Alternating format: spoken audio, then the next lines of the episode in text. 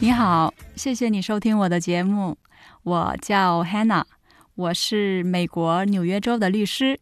我在纽约的律师事务所工作了十几年。现在纽约这边疫情特别的严重，所以我在家办公，每天节省了很多上下班路上花的时间和呃出门前化妆打扮的时间。我想好好利用每天节省下来的这些时间，跟大家聊一聊美国的一些有趣的法律小故事，啊，跟大家一起娱乐一下，一起度过这个非常时期。如果你在娱乐之余也学到一些法律常识，那就锦上添花了。因为美国联邦政府没有及时对应这次疫情。最近，美国媒体们对美国总统 Trump 骂声一片。我觉得等过了这阵儿，大家可以自由出门的时候，可能会有不少人想要去告 Trump。这位老川很有意思啊，纠纷不断，有一大堆的诉讼案子，天天跟着他。生意人嘛，就是有一些纠纷啊、诉讼什么的，也也难免。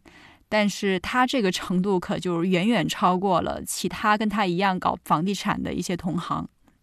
Trump 在担任美国总统之前涉及到的诉讼案子就已经达到三千五百多桩。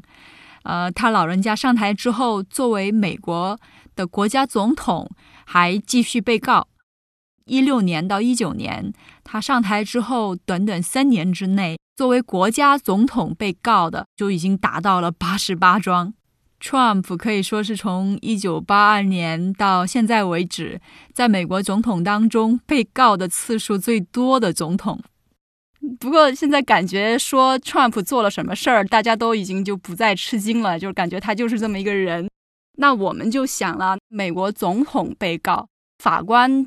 不总得给总统一点面子吧？好歹人家也是一国的领袖，那不给他一点面子，那这个法官以后还想不想混了？但是在美国呢，这个情况就恰恰相反。一个一八年十月份的案子特别有意思啊，Trump 在一四年到一五年之间，替一个叫 ACN 的商业机构做了些宣传。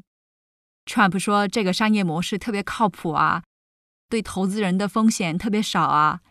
当时 Trump 还不是总统的时候，那在老百姓的眼中，Trump 是一等一的富豪，那他推荐的投资机会肯定会很靠谱，所以很多人投资了这个 ACN 商业机构，结果很多老百姓损失惨重。后来发现，Trump 并不是凭着良心推荐这个 ACN 机构的，而是收了人家的佣金才推荐的，而且这个佣金数目还不少。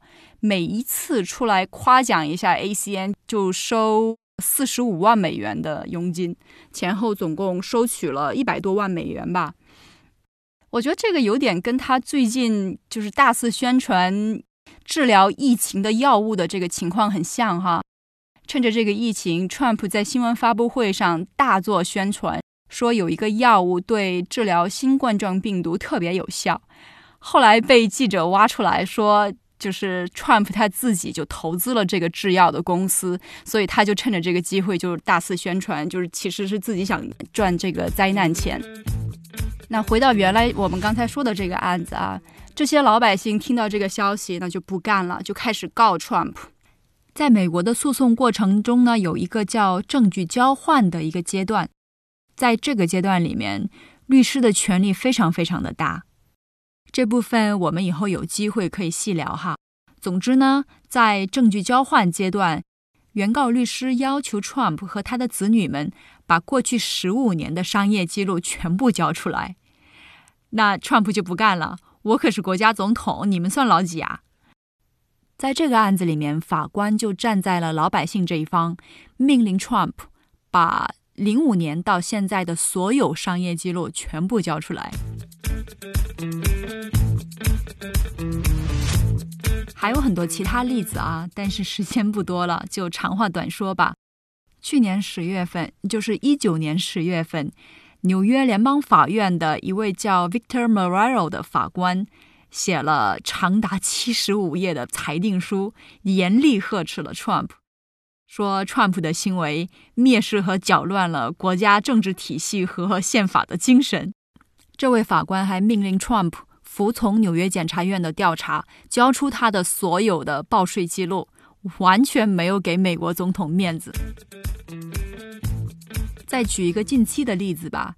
前段时间，纽约州法院的一位 Salian Scapula 的法官就说了：“啊，Trump 非法挪用慈善基金来资助自己一六年的总统选举活动。”这位法官还果断判 Trump 输掉了三百多万美元，还查封和解散了他的慈善基金。那美国法官他凭什么就这么拽呢？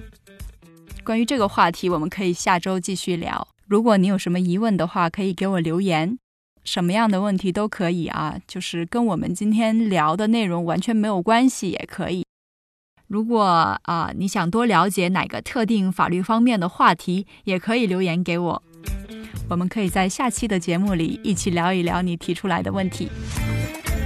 谢谢收听，希望你远离病毒，健康平安。我们下周见。